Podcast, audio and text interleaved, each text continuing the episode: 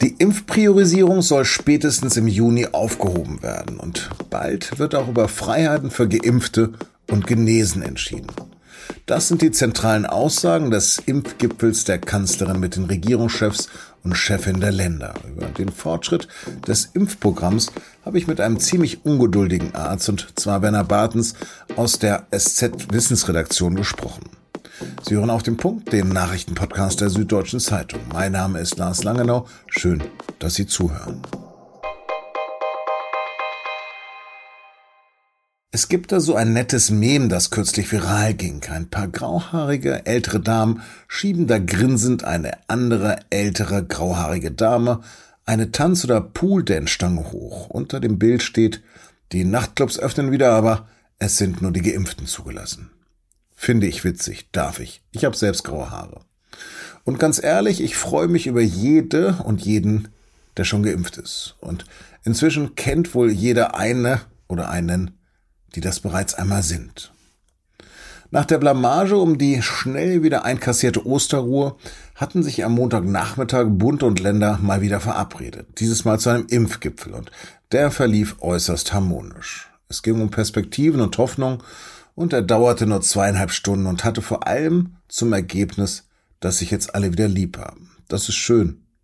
Auch wenn es außer der baldigen Aufhebung der Priorisierung keine konkreten Beschlüsse gab, freuen wir uns für die Regierenden, denn es war ein hartes Jahr. Für alle, auch für die Hausärzte und Hausärztinnen, die vor kurzem in die Impfkampagne mit einbezogen wurden. Die Virologin Nassim Mutamedi arbeitet in einer Allgemeinarztpraxis im Landkreis Dachau bei München und sie sagt, dass die Hausärzte trotzdem nicht alles wuppen können.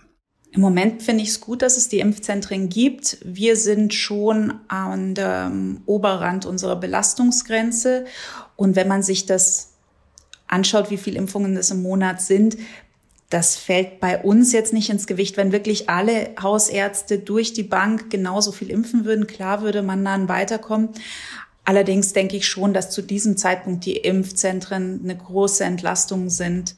Sie selbst sei mit AstraZeneca geimpft und empfiehlt ihn vor allem für Leute über 60. Schließlich habe auch dieser Impfstoff eine große Schutzwirkung. Trotzdem würden davon auch in ihrer Praxis Dosen übrig bleiben.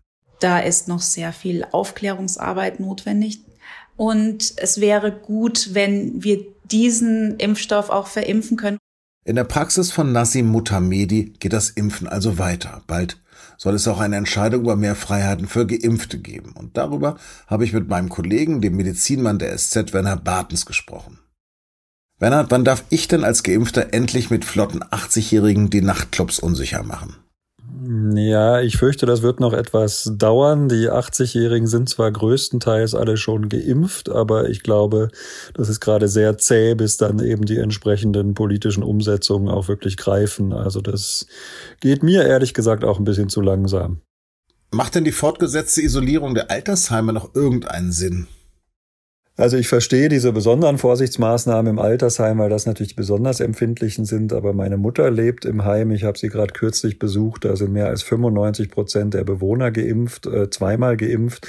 Da sind 75 Prozent des Personals geimpft und trotzdem äh, haben, nehmen die noch nicht alle Mahlzeiten äh, zusammen ein. Trotzdem muss man immer noch mit Test und mit Maske und mit sehr strengen Hygienemaßnahmen dort rein. Also wenn man solche Zahlen hat, dass ein so großer Anteil der Bewohner Bewohner und der Mitarbeiter äh, geimpft ist, dann äh, denke ich, ist es höchste Zeit, äh, da jetzt mit Lockerungen zu beginnen. Mhm.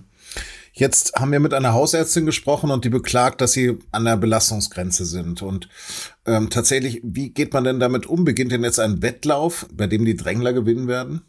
Ich glaube, es war ein Fehler, dass man die Hausärzte zu spät eingebunden hat und ich verstehe auch nicht, warum man mit den Betriebsärzten jetzt bis Juni warten soll. Also je mehr äh, Masse, desto besser und inzwischen ist ja auch so, dass man weiß, fürs zweite Quartal ist eigentlich auch genügend Impfstoff jetzt angekündigt und bestellt und geliefert und der wird auch ziemlich gut jetzt verteilt. Da gibt es ja sehr positive Rückmeldungen.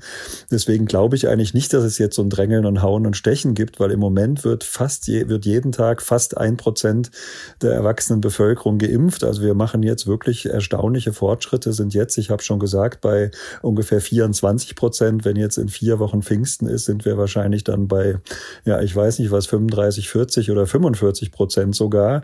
Und dann spätestens greift, glaube ich, das, was ja auch immer schon in der Diskussion ist, dass man nämlich nur mit einem Impfnachweis in bestimmte Geschäfte oder ins Flugzeug kommt oder ins Theater, Kino, Gaststätte, was auch immer. Also ich glaube, man muss nicht drängeln und hauen und stechen, sondern jetzt kommt relativ zügig jeder dran. Ich kriege das auch in meinem Bekanntenkreis mit, dass viele um die 50, unter 50, über 50 jetzt auch äh, geimpft werden auf ganz normalen Wegen, nicht durch irgendwie Vitamin B und durch irgendwelche Tricks.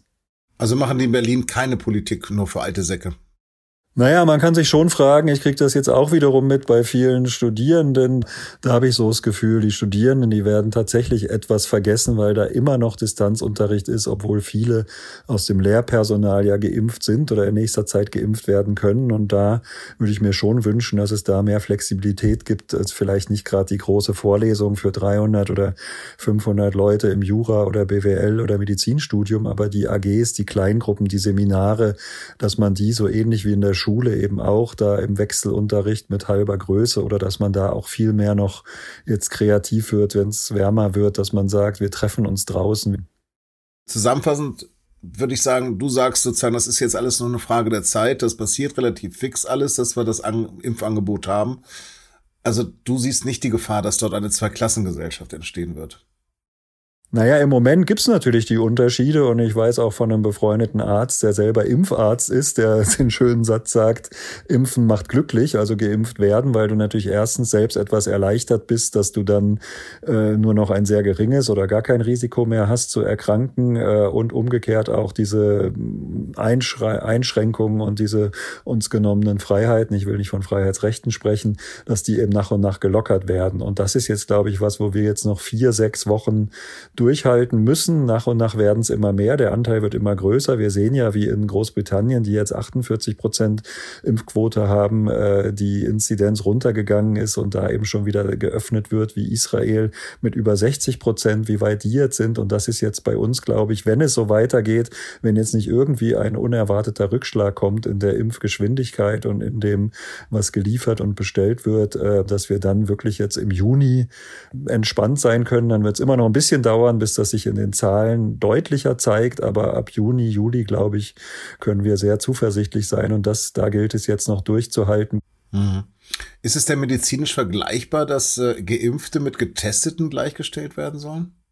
Nein, das ärgert mich auch ein bisschen. Natürlich zeigt ein Test auch was Gewisses an, aber da wissen wir ja nur mittlerweile seit über einem Jahr Pandemie, dass es da erstens die Verzögerung gibt, bis diese Tests anschlagen. Da gibt es auch einen Unterschied zwischen PCR-Test und zwischen Schnelltest. Und bei einer Impfung weiß man ja einfach, äh, da haben mit den zugelassenen Impfstoffen beträgt der Impfschutz halt 90 Prozent, 80, 90 Prozent. Und vor schweren Verläufen ist er sogar noch besser. Also insofern ist das, finde ich, äh, könnte man, kann man das nicht nicht gleichsetzen. Bernhard, vielen, vielen Dank. Ja, danke dir.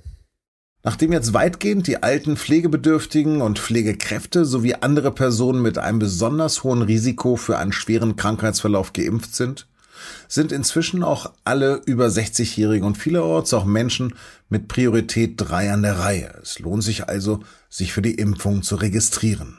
Weitere Infos kostenfrei unter der Bundeshotline 116 117 oder unter www.impfterminservice.de. Alles zusammengeschrieben.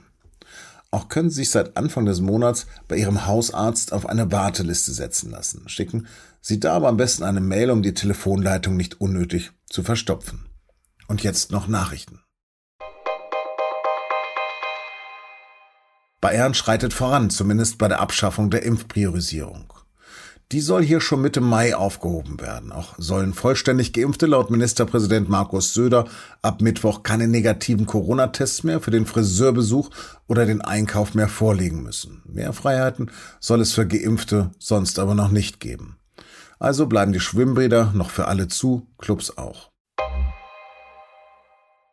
Die Türkei geht ab Donnerstag in einen harten Lockdown. Für knapp drei Wochen bis zum 17. Mai dürfen die Türken nur noch aus triftigen Gründen auf die Straße, etwa zum Einkaufen. Alle nicht notwendigen Geschäfte schließen. Reisen zwischen Städten sind nur noch mit Ausnahmegenehmigung möglich. Touristen hingegen sollen die wichtigsten Museen und archäologischen Ausgrabungsstätte besuchen dürfen.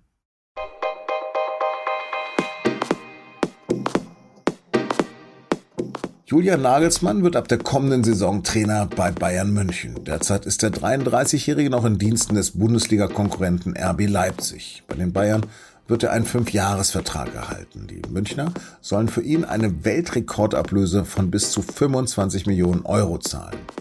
Mehr als die Nachricht, sondern auch Analysen, Einschätzungen und eine klare Meinung zu dem Transfer können Sie selbstverständlich im Sportteil der SZ von Mittwoch lesen oder schon ab 19 Uhr mit einem Digitalabo bei sz.de.